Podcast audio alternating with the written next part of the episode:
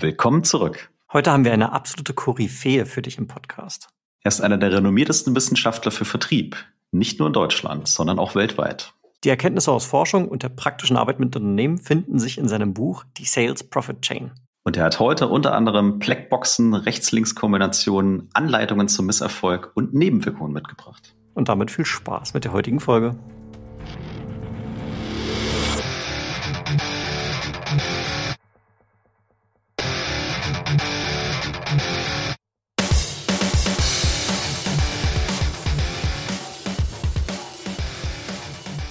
Sales Excellence, dein Podcast für Software B2B-Vertrieb und Pre-Sales. Ich bin Tim, Pre-Sales Leader bei Miro. Ich bin Jan, Pre-Sales Leader bei der SAP und somit ganz herzlich willkommen zur heutigen Folge.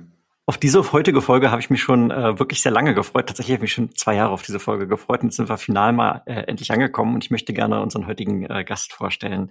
Er ist Lehrstuhlinhaber am Sales Management Department an der Ruhr-Universität Bochum und er ist nicht nur in Deutschland bekannt, sondern tatsächlich auch international und äh, ist einer der renommiertesten Wissenschaftler für Vertrieb und macht auch Gastprofessuren im Ausland, hat hunderte Publikationen gemacht, tausendfach zitiert und er ist auch Autor des Buches Die Sales Profit Chain. Herzlich willkommen, Professor Dr. Jan Wiesicke. Vielen Dank für die sehr freundliche Einleitung. Ich hoffe, man sieht nicht, dass ich rot geworden bin.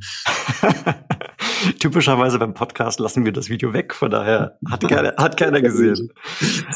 Jan, wir haben uns, und jetzt muss ich mich ein bisschen auseinander dividieren, ne, weil ich hier mit zwei Jans heute zu tun habe, aber wir, wir schaffen das.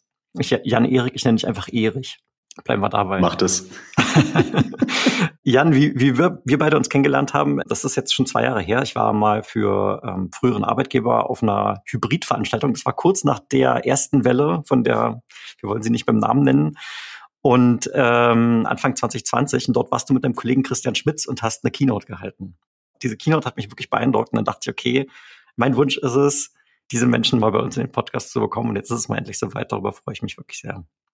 Lass uns mal kurz mit dir persönlich starten. Ne? Du hast ja in deinem Buch die Sales Profit Chain geschrieben, dass der, der Vertrieb an deutschen Universitäten so ein bisschen unterrepräsentiert ist. Es gibt irgendwie 257 Marketingprofessuren im deutschsprachigen Raum und davon sind sogar weniger als fünf Prozent äh, widmen sich dem Vertrieb speziell.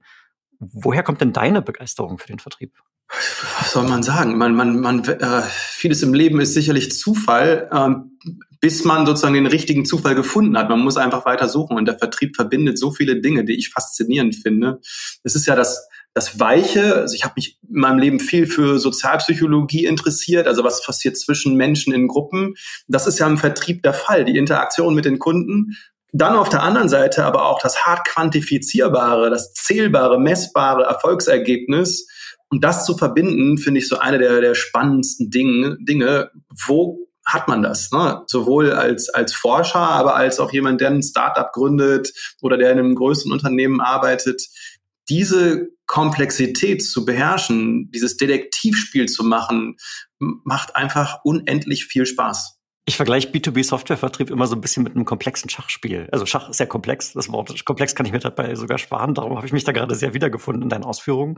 Wo hat, wann hattest du denn zum ersten Mal so richtig Kontakt bewusst mit dem Thema Vertrieb? War das schon irgendwie im Teenage-Alter? Hast du irgendwo mal ein Praktikum gemacht, hast gesagt, ey, was, was geht denn hier ab? Das ist ja total spannend. Oder wie, wie war das? Erstmal letztendlich, wenn, wenn man Kinder hat, weiß man, dass, dass man, dass man ja schon ganz früh anfängt zu verhandeln. Und das ist ja letztendlich auch Vertrieb. Und dann, wenn man jetzt weiterdenkt, für mich war es irgendwann im, im Studium, wo ich auch ich Straßenvertrieb gemacht habe. Und dann haben wir ein, ein kleines Start-up ähm, im Studium gegründet. Das war so eine kleine Beratungsgesellschaft. Und dann ging das immer weiter. Während der Promotionszeit hatten wir super spannenden Austausch äh, mit einer Branche, wo man denkt, der Vertrieb stirbt aus, nämlich Reisebüros. Da war vor über 20 Jahren die Frage, wird es uns denn in 20 Jahren noch geben? Es gibt sie noch. Ne? Und dann haben wir ähm, parallel, ähm, seitdem ich hier in Bochum bin, diverse Startups gegründet, manche mit Erfolg, manche nicht, wo jedes Mal Vertrieb entscheidend war und entweder für den Misserfolg und zum Teil auch für den Erfolg.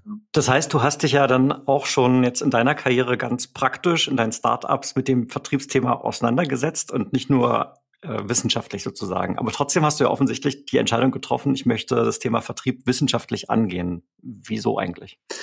Auch da würde ich, ich das wäre, wär, es wäre nicht wahr, wenn ich sagen würde, das war alles so geplant, sondern der Zufall hat da zugeschlagen. Ich weiß doch, wie Freunde von mir am Ende des Studiums gesagt haben, du wirst nie in der Wissenschaft landen und dann ist es doch so gekommen. Ich habe einfach Blut geleckt. Ich habe einfach gemerkt, dass mich das wahnsinnig fasziniert und ich hatte einfach Glück in den richtigen Momenten, zum Beispiel auch am richtigen Lehrstuhl zu sein. Das war damals in Marburg bei einem Handelsbetriebslehrstuhl, wo aber der Inhaber des Lehrstuhls gesagt hat, wir forschen mit Unternehmen zusammen. Und dann ging es zum Beispiel eben über ähm, diese Reisebüro-Kooperationen, erst mit Lufthansa City Center, später mit den TUI-Reisebüros. Und das hat mich fasziniert, also wie da Online-Vertrieb Einzug gehalten hat und welches äh, Wertversprechen eigentlich dieser Vertriebskanal der Reisebüros in dem Fall noch haben muss. Und dann bin ich da hängen geblieben. Und es gab immer neue, und gibt es auch heute noch, es gab immer neue Herausforderungen, die man mit Forschung begleiten kann und aus meiner Sicht auch sollte. Und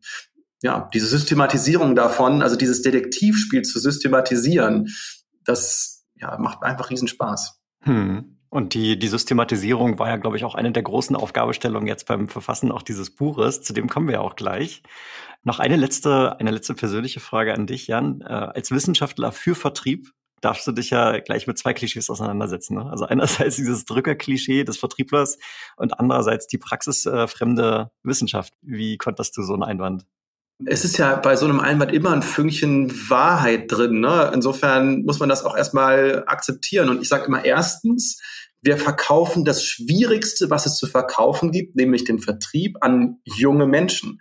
Erkläre mal einer 18-Jährigen oder einem 18-Jährigen im Hörsaal vor 800 Menschen, dass der Vertrieb und dann noch in Business-to-Business-Märkten, die wir uns anschauen, das Faszinierendste ist, was es gibt, nämlich keine Drückerkolonne, das Rückgrat der Wirtschaft, insbesondere was Export betrifft, das, der Rückgrat, das Rückgrat äh, des Mittelstandes, das mal zu vermitteln, auch mit Praxispartnern, ähm, ist einfach hochrelevant. Und dann die zweite Frage, wenn man dann sagt, das ist der Elfenbeinturm, in dem wir sitzen, ähm, naja, ähm, das ist ja ein berechtigter Einwand. Wenn es so wäre, dann würden wir, glaube ich, etwas falsch machen. Und natürlich gibt es Forschungsansätze, die äh, eine mathematische Modellierung machen, äh, macht und vorher zehn Annahmen trifft, die mit der Welt nichts zu tun hat, dann aber eine hochintelligente Mathematik dahinter tut wir arbeiten auch mit Statistiken und viel mit Mathematik, aber es geht ja von eurer Frage aus. Wenn ihr sagt, beispielsweise bei SAP sagt, na, wir brauchen mal mehr Informationen darüber, welche Lead-Management-Methode gut funktioniert, haben wir die Frage von euch, kriegen vielleicht auch die Daten von euch und dementsprechend ist auch die Antwort maßgeschneidert auf das, was ihr braucht. Das heißt, die Fragestellungen, die ihr bei euch am, am Lehrstuhl erforscht, sind immer in Zusammenhang mit irgendwelchen Unternehmen, die diese Frage gerade umtreiben. Exakt.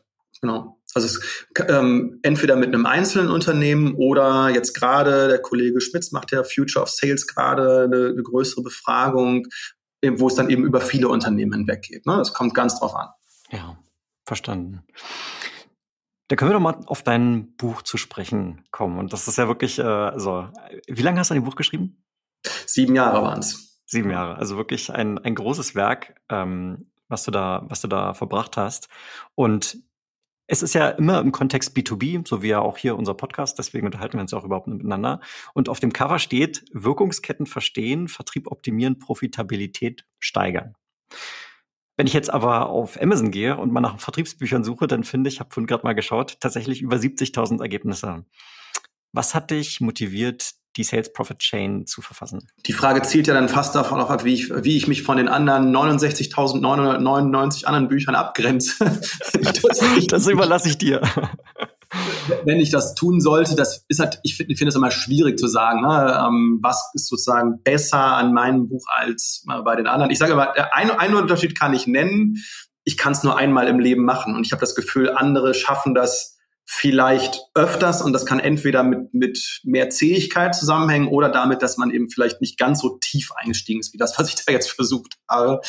Äh, genau. Und ich glaube, dass die Zielgruppe hier eine andere ist, die meisten Vertriebsbücher, die man findet, ist ja, sind ja wirklich an, sind Verkaufsansätze, Gesprächsleitfäden, ähm, Tipps und Tricks sozusagen im täglichen Doing mit den Kunden. Und hier ist es ja eine Ebene drüber, Sales Excellence Ebene in dem Band 1. Im Band 2 ist es noch eine Ebene drüber, die Verbindung aus Geschäftsmodellen und, und Vertriebsansätzen. Jetzt hier bei, bei diesem Buch Sales Profit Chain war es die Suche nach einem Ende-zu-Ende-Ansatz, den es gibt für Produktion, ne, gibt es eine Produktion 4.0, den gibt es für Geschäftsmodelle mit Business Model Canvas, den gibt es in der IT, da gibt es Ende-zu-Ende-Ansätze und ich habe ihn einfach nicht gefunden. Ich habe immer wieder gefragt, wo gibt es das denn fürs Vertriebsmanagement?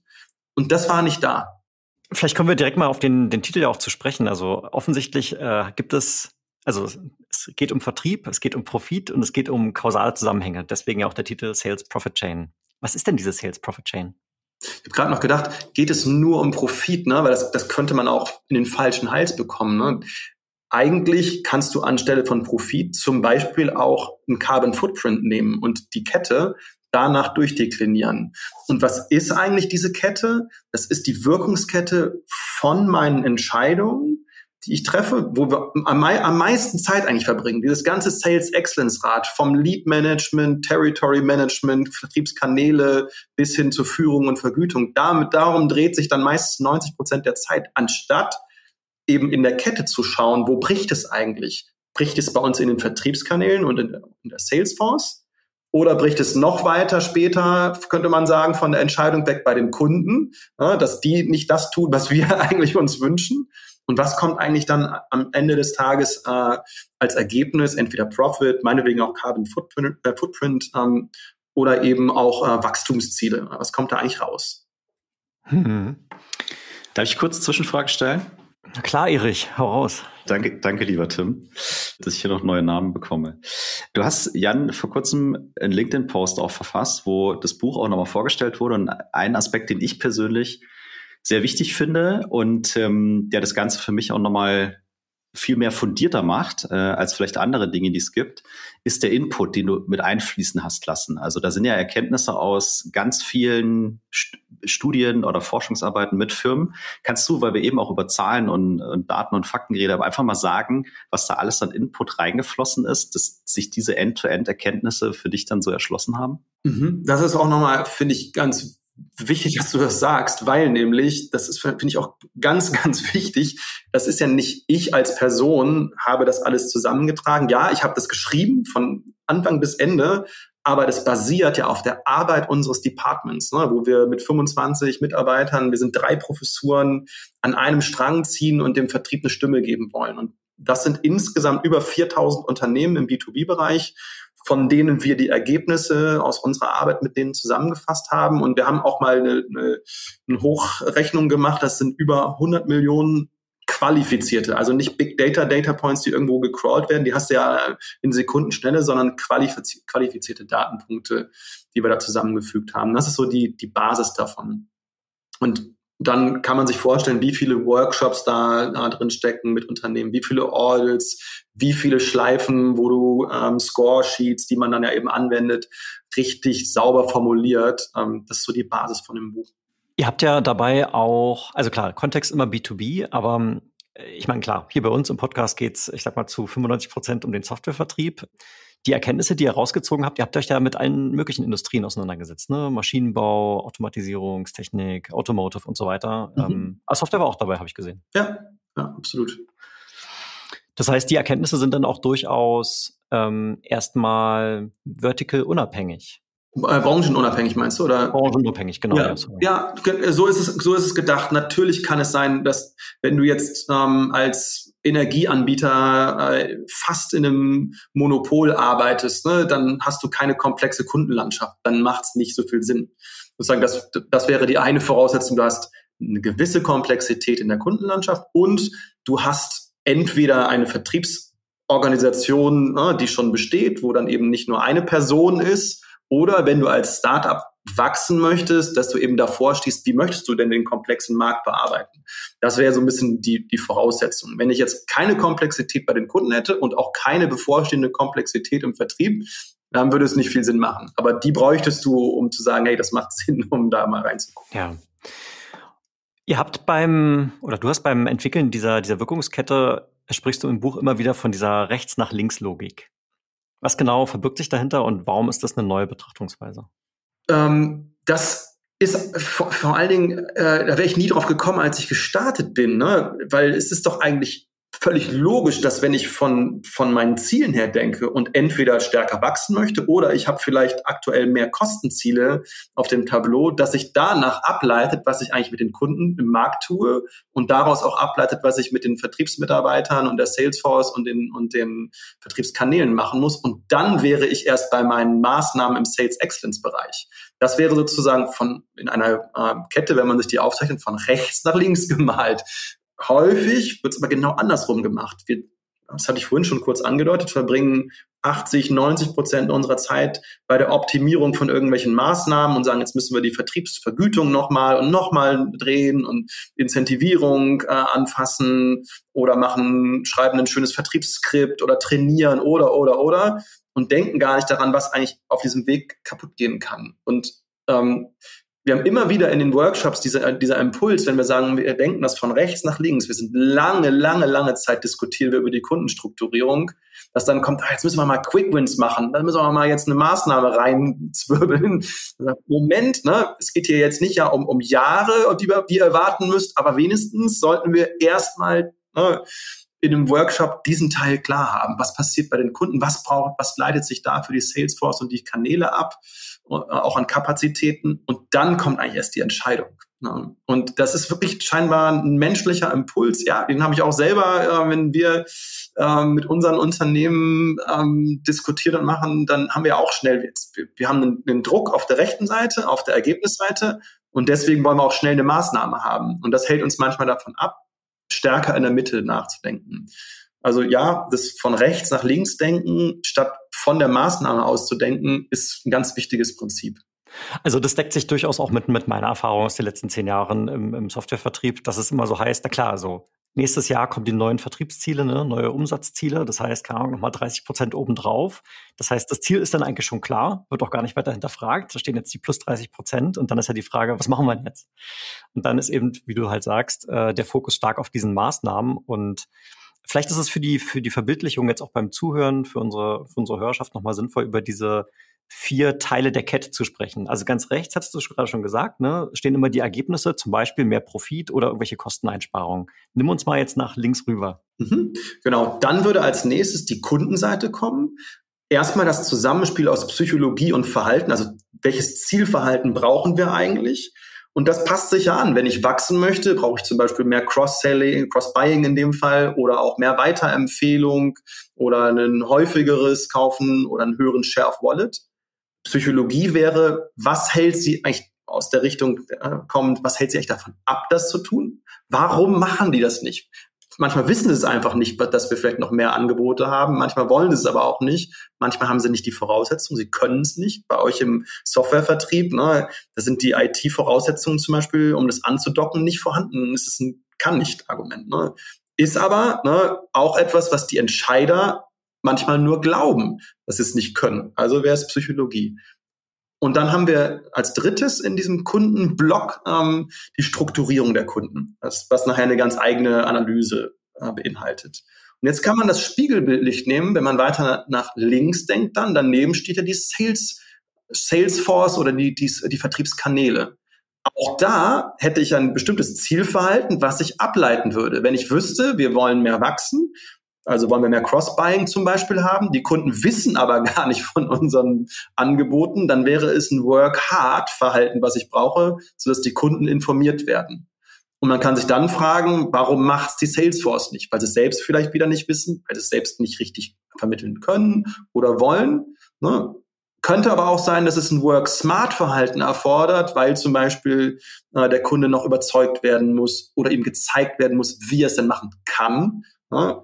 Und dann gibt es vielleicht andere psychologische Hindernisse in der Salesforce. Und auch da gibt es dann diese Strukturierungskomponente. Die sollte nämlich, die Vertriebsstruktur sollte ja spiegelbildlich zu den Anforderungen der Kundenstrukturierung sein. Das ist sozusagen der mittlere Block, also von den Ergebnissen, dann die Kundenseite zu durchdeklinieren, Psychologie, Verhalten und Struktur. Und bei der Salesforce genau das gleiche, Psychologie, Verhalten, Struktur. Und dann kommen eigentlich erst die Maßnahmen. Bei den Maßnahmen hattet ihr ja, glaube ich, auch in vier Bereiche unterschieden. Ne? Nimm uns da ruhig auch einmal noch mal ein Level tiefer mit, ähm, woraus die sich zusammensetzen. Mhm. Ich habe das tatsächlich äh, ganz simpel in vier Bereiche gemacht. Wenn man sich Sales Excellence Ansätze anguckt, sind es meistens vier bis sieben. Ähm, vier deswegen, weil Informations- und Prozessmanagement geht meistens ein, einher. Ähm, Informationen sammeln, zum Beispiel in CRM-System, erfordert meistens auch, dass du einen Prozess dahinter legst, wer das wann und wie zu tun hat. Dann alles, was rund um das Personalmanagement ähm, agiert, von Onboarding, Training, Führung, Vergütung, Incentivierung wäre so der Personalbereich Sales Excellence. Und dann hätte, nenne ich einen größeren Bereich Support Management. Das ist alles das, was Sales enablen soll. Das ist die Schnittstelle zum Marketing, zum Beispiel durch ein gutes Lead Management. Das ist die Schnittstelle zur IT. Es kann auch die Schnittstelle zum Produkt- und Innovationsmanagement sein. Das kann auch der die Aufbaufunktion sein. Das heißt, wie viele First-Line-Manager habe ich eigentlich, um die Salesforce zu steuern? Habe ich da eine enge Betreuung oder eine breite Betreuung? Das fasse ich in diesen vierten Bereich rein. Das heißt also vier Bereiche im, im Managementbereich, die ich da zusammennehme. Man muss aber auch sagen, das ist der am besten bisher ähm, abgedeckte Bereich in der Literatur. Ne? Also es gibt ja einige Bücher, die Sales Excellence zeigen. Die befassen sich meistens mit diesem linken Bereich. Welche Maßnahmen gibt es da eigentlich alle? Okay, also wir haben die vier Bereiche, ich sag mal Ergebnisse, dann die Kundenseite, die Vertriebsorganisation und dann im Prinzip die Maßnahmen ganz am Anfang. Das ist diese Viererkette, von der, von der du im Buch sprichst. Und äh, das ist jetzt optisch ein bisschen schwierig, weil wir in einem Podcast uns befinden, aber ihr habt ja darüber so ein Framework ge gelegt, das heißt Tune. Und äh, das hat jetzt nichts mit äh, Auto-Performance zu tun, sondern hat natürlich was mit Vertriebsperformance zu tun. Kannst du uns noch mitnehmen, was sich hinter Tune verbirgt, welche, welche Logik? Weil da sind ja irgendwie auch so kausale Zusammenhänge und Reihenfolgen mit drin berücksichtigt. Das stimmt. Also Tune heißt, also wenn man das optisch sehen würde, sieht man, dass da zwölf Fragen drin sind. Und die erste bezieht sich auf das E, was ganz rechts steht. Das ist das E wie Ergebnisse oder im Englischen Effects. Die Entscheidung möchte ich eher auf Wachstumsergebnisse oder Kostenreduktionsziele gehen. Ganz links ist das T-Management, also das T von dem Tune. Das ist äh, deswegen ein T, weil ich eben sagte, Informationsprozessmanagement gehen einher, deswegen auf einer Ebene ist der Balken oben vom T und darunter steht Personalmanagement und Supportmanagement. Bleiben eigentlich nur noch die beiden in der Mitte und da spielt aber die Musik. Also das U und das N in, der, in dem Tune ist das, wo du am meisten Zeit in, Analyse, in der Analyse verbringst. Und das U, das kommt jetzt nochmal hinzu, optisch ist in blau gezeichnet, weil eine sehr rationale, kühle Strukturierung des Marktes stattfindet. Und das beginnt, dieses U muss man sich so vorstellen, das ist reingelegt, das startet sozusagen rechts zwischen der Psychologie und dem Verhalten der Kunden, um sozusagen abzuleiten, wo ist eigentlich mein Ziel wie müsste ich eigentlich dann, jetzt geht es dann sozusagen runter in dem U, die Kunden strukturieren, Kundenstruktur. Dann geht es weiter nach links, ähm, das U sozusagen unten am Boden, wo ich sage, das müsste gespiegelt werden in der Salesforce-Struktur. Auch da äh, mit Scoresheets hinterlegt, äh, was muss ich da eigentlich optimieren, damit es dem Markt entspricht und den Wachstumspotenzialen. Und dann nochmal hochgedacht, wieder zwischen Psychologie und Verhalten. Was ergibt sich eigentlich für einen Kompetenz, das Psychologieprofil und Verhaltenszielprofil. Wo müssen die Vertriebsmitarbeiterinnen und Mitarbeiter denn wie viel hinlaufen? Also eine, eine kühle Ableitung, so eine Analyse. Und dann gibt's das N, das ist sozusagen in, in Rot gezeichnet, weil es die schmerzhafte Umsetzung ist. Und N ist ja wie so, ist ja, kann man sich ja so ist wie so ein Zickzack. Das geht zwischen Psychologie und Verhalten hin und her. Rechts gestartet. Warum macht eigentlich die, machen die Kunden nicht das, was wir als Zielverhalten wollen? Wenn ich das brechen möchte, dann kommt sozusagen der, der Diagonalbalken in dem N, wo ich sage, ich muss ein, ein Salesforce-Zielverhalten ja haben, um die Kunden zu überzeugen oder zu informieren, um deren Psychologie zu bedienen. Und darunter, das letzte vom N ist sozusagen, was würde die Salesforce denn möglicherweise in deren Psychologie hindern? Wollen die nicht, wissen die es nicht genau, dürfen sie es aus ihrer Sicht nicht? Und ich hoffe, dass jetzt für die Zuhörer nicht zu abstrakt ist, das in Worten zu kleiden. Aber vielleicht kann man mal festhalten, dass es zwölf Fragen sind, die man durchläuft, die mit Arbeitsvorlagen hinterlegt sind. Ne? Und am Ende willst du damit ja ein Cockpit schaffen. Du willst es auf einer Seite haben, wo du in deiner Kundenlandschaft oder wo du in deiner Sales-Landschaft eigentlich Schmerzpunkte hast. Und das musst du am Ende grafisch oder in einer Seitenabbildung abbilden können. Ja. Hier tut sich natürlich auch direkt wieder die Parallele äh, zum, zum Vertrieb im Operativen äh, direkt auf, weil wenn wir mit unseren Kunden sprechen, dann fangen wir natürlich auch mal mit den Problemstellungen an und versuchen erstmal die, die Schmerzpunkte zu identifizieren. Und ihr habt ja auch ein Kapitel, das glaube ich weiter vorne drin, die verflixten sieben, ne? also die, die sieben häufigsten Fehler, die im Vertriebsmanagement auftreten, wo, wenn du die Fehler nicht machst, dann ist schon mal, äh, läuft der Laden schon mal deutlich runter. Achso, und vielleicht noch zu, zu, der, zu der Grafik. Wenn es für dich okay ist, Jan, würden wir vielleicht in den Show Notes mal diese Grafik einmal als Screenshot verlinken. Dann können, können die Hörenden auch jetzt hier das Tune und die vier Elemente der Profit Chain nochmal nachvollziehen optisch. Packen wir euch in die Show Notes rein. Und jetzt, jetzt haben wir gerade darüber gesprochen, so diese, ja, was, was die, wie können wir Fehler eigentlich verhindern? Und ihr habt ja, oder du hast ein Kapitel, im letzten Kapitel des ersten Buches, hast ja sozusagen eins geschrieben, fand ich vom Titel ganz charmant, Anleitung zum Misserfolg. Und äh, dort sprichst du von Blackbox-Entscheidungen. Vielleicht äh, können wir den Begriff einmal kurz auflösen, was, was, das, was das meint. Dieser Begriff, der resultiert aus unserer Studie, du hast eben diese verflixten sieben genannt. Ne? Also wo passieren am häufigsten Fehler, wenn im Vertrieb ähm, wirklich ein Desaster entsteht, also wenn ich wirklich ein schlechtes Resultat erziele. Das war übrigens die schwierigste Studie, die wir jeweils gemacht haben, nach Worst Practices zu suchen und Vertriebsdesastern. Ähm, das das ähm, machen wir normalerweise ja auch nicht. Wir suchen ja nach Best Practices. Und hier ging es genau darum, wo bricht's denn eigentlich? Und da Leute zum Reden zu bekommen, Entscheider zum Reden zu bekommen, war nicht einfach.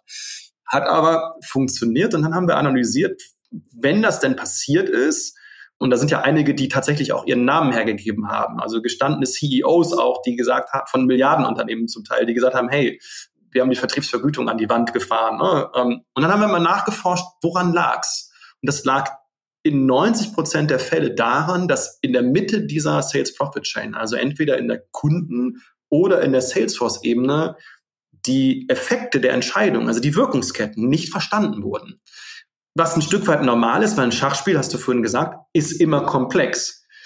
Wenn ich dann aber ähm, nach kurzem Überlegen schon dahin komme, ne, wenn, ich, wenn ich vorher ein bisschen mehr Zeit investiert hätte, dann wäre es sicherlich sinnvoll gewesen, vorher ein klein bisschen mehr Analyse zu machen. Es geht also erstens nur darum, das bei wichtigen Entscheidungen zu machen, sonst wäre es, ne, wenn ich, wenn ich da vorher eine Riesenanalyse mache, das lohnt sich nur bei wichtigen ähm, Entscheidungen und zweitens natürlich, wenn eine gewisse Komplexität auch da ist. Manche Entscheidungen sind straightforward. Ne? Ähm, aber andere, ähm, wenn wir gleich vielleicht ein Beispiel suchen, Vertriebsvergütung, habe ich da länger beschrieben, ähm, da kannst du natürlich viele, viele Fallen äh, erleben. Du hast ja in dem letzten Kapitel tatsächlich, um auch dieser Komplexität gerecht zu werden, das Beispiel eines Atomkraftwerkes äh, verwendet, nämlich, ich, also ich meine den, den Reaktor aus Tschernobyl, der dann tatsächlich da ja, explodiert ist.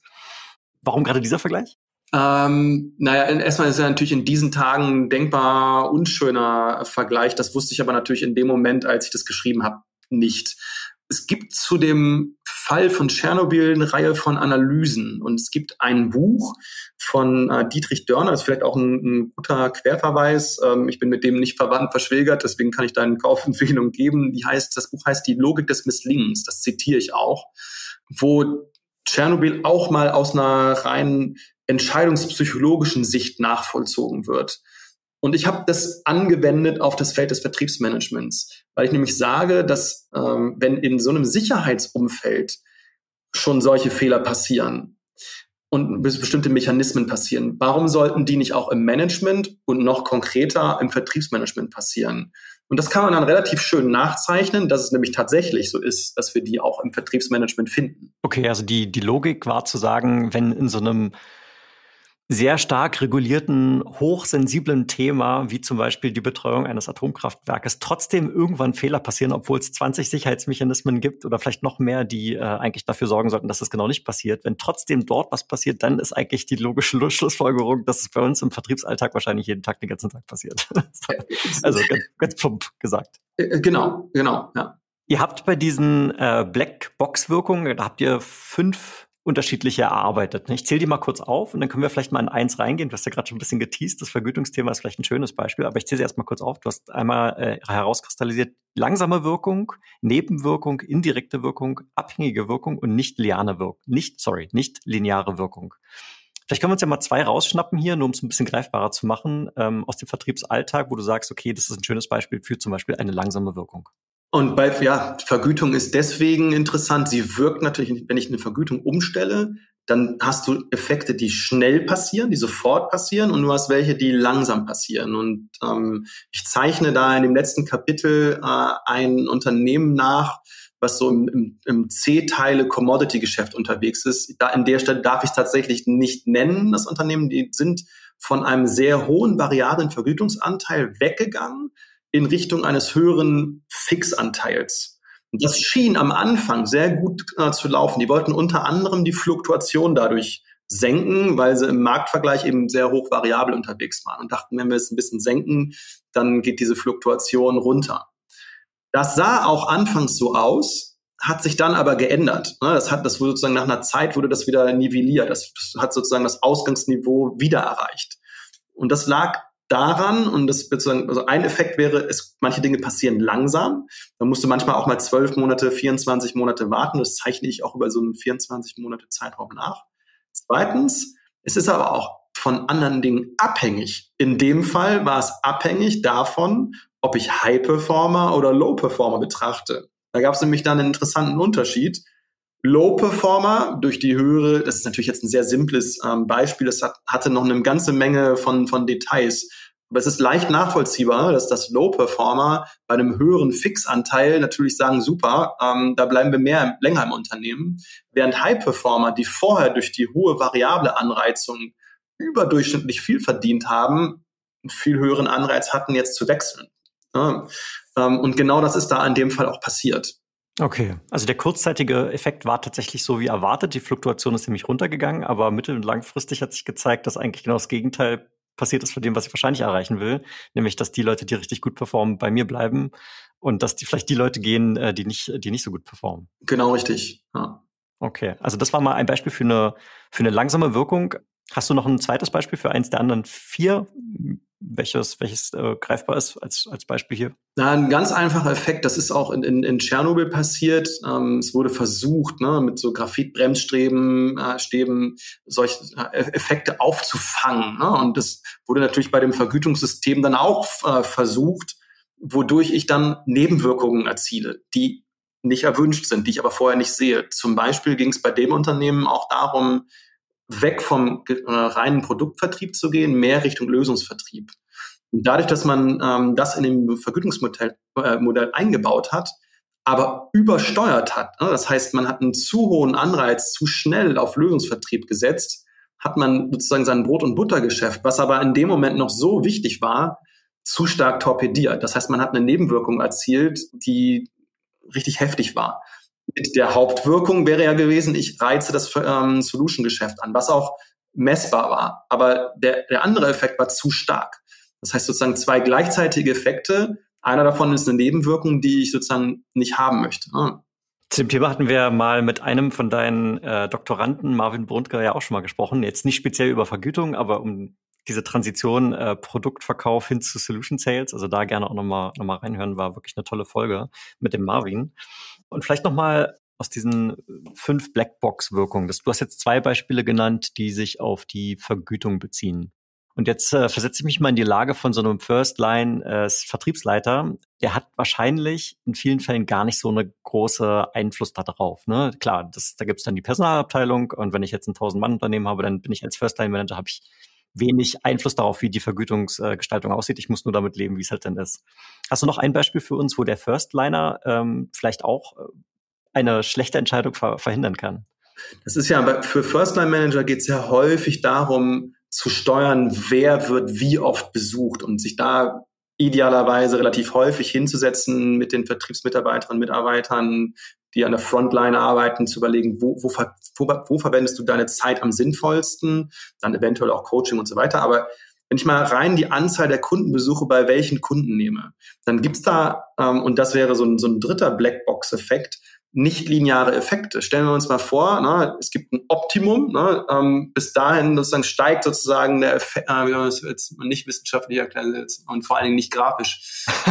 das ist ein, umgekehrt, ein, umgekehrtes U vor, ne, das ist wie so ein Berg. Ne. Ich mache sozusagen mehr Besuche und er, erreiche sozusagen bei dem Berg irgendwann das Plateau. Angenommen, ich, erreiche, ich mache pro Kunde, ähm, pro Jahr einen Besuch. Wenn ich zwei mache, mache ich mehr Umsatz mit dem Kunden. Wenn ich drei mache, mache ich noch mehr Umsatz. Wenn ich vier mache, na, nicht mehr so viel mehr, aber ich mache immer noch mehr.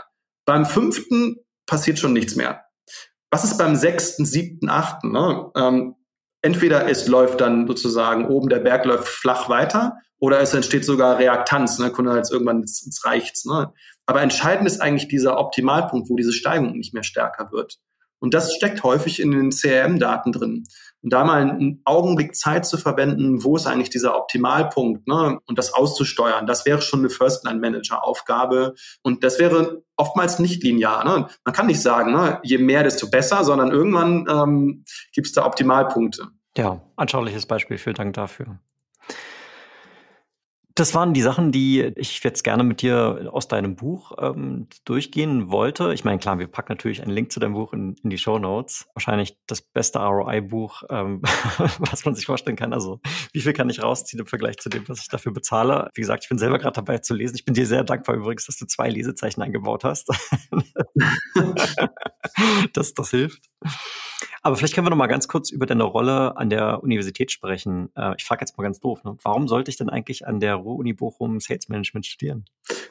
Ja, die, die erste einfache Antwort ist, ähm, dass es einen Master für Sales Management an anderen Universitäten im deutschsprachigen Raum schlichtweg nicht gibt. Ja, ähm, es gibt zum Glück ähm, Fachhochschulen, die einzelne Angebote dazu haben, auch nicht so viele, müsste auch da mehr sein zum Glück, ne, weil die auch anwendungsorientiert unterwegs sind. Aber an Universitäten ähm, wurde das Thema bislang gemieden, ja, wie der Teufel das Weihwasser äh, meidet.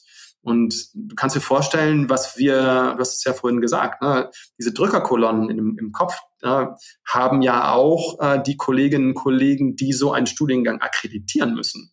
Die mussten wir auch überzeugen, dass wir tatsächlich den Kommentar ob wir äh, an unserer Universität einen Studiengang zu etwas Unethischem einführen wollen. Und das müssen wir in, ne, sozusagen auch in Richtung dieser Zielgruppe entkräften. Also warum? Ähm, weil wir einmal die Einzigen sind und natürlich, weil wir auch daran glauben, dass das dieser Karriereweg ne, einer der interessantesten ist, den du machen kannst, um Entscheidungsverfügung ähm, zu bekommen, um Führungsverantwortung zu bekommen, weil du vor Ort bei den Kunden eigentlich das Geschäftsmodell verstehst. Und das ist doch das Strategischste, was es in Unternehmen gibt. Tja, also ich bin euch da wirklich extrem äh, dankbar aus meiner kleinen demütigen Perspektive hier, dass, dass wir dort auch in Deutschland jetzt so einen Standort haben, der Vertrieb repräsentiert, wo ähm, anspruchsvolle Bildung stattfindet äh, weil eben dieses Klischee, ich kann es schon gar nicht mehr hören, eigentlich ehrlich gesagt, ne? Weil dieses, dieses Klischee, ja, keine Ahnung, ich laufe hier durch die äh, Hochhäuser, klingel überall mal und verkaufe eine Versicherung oder sowas.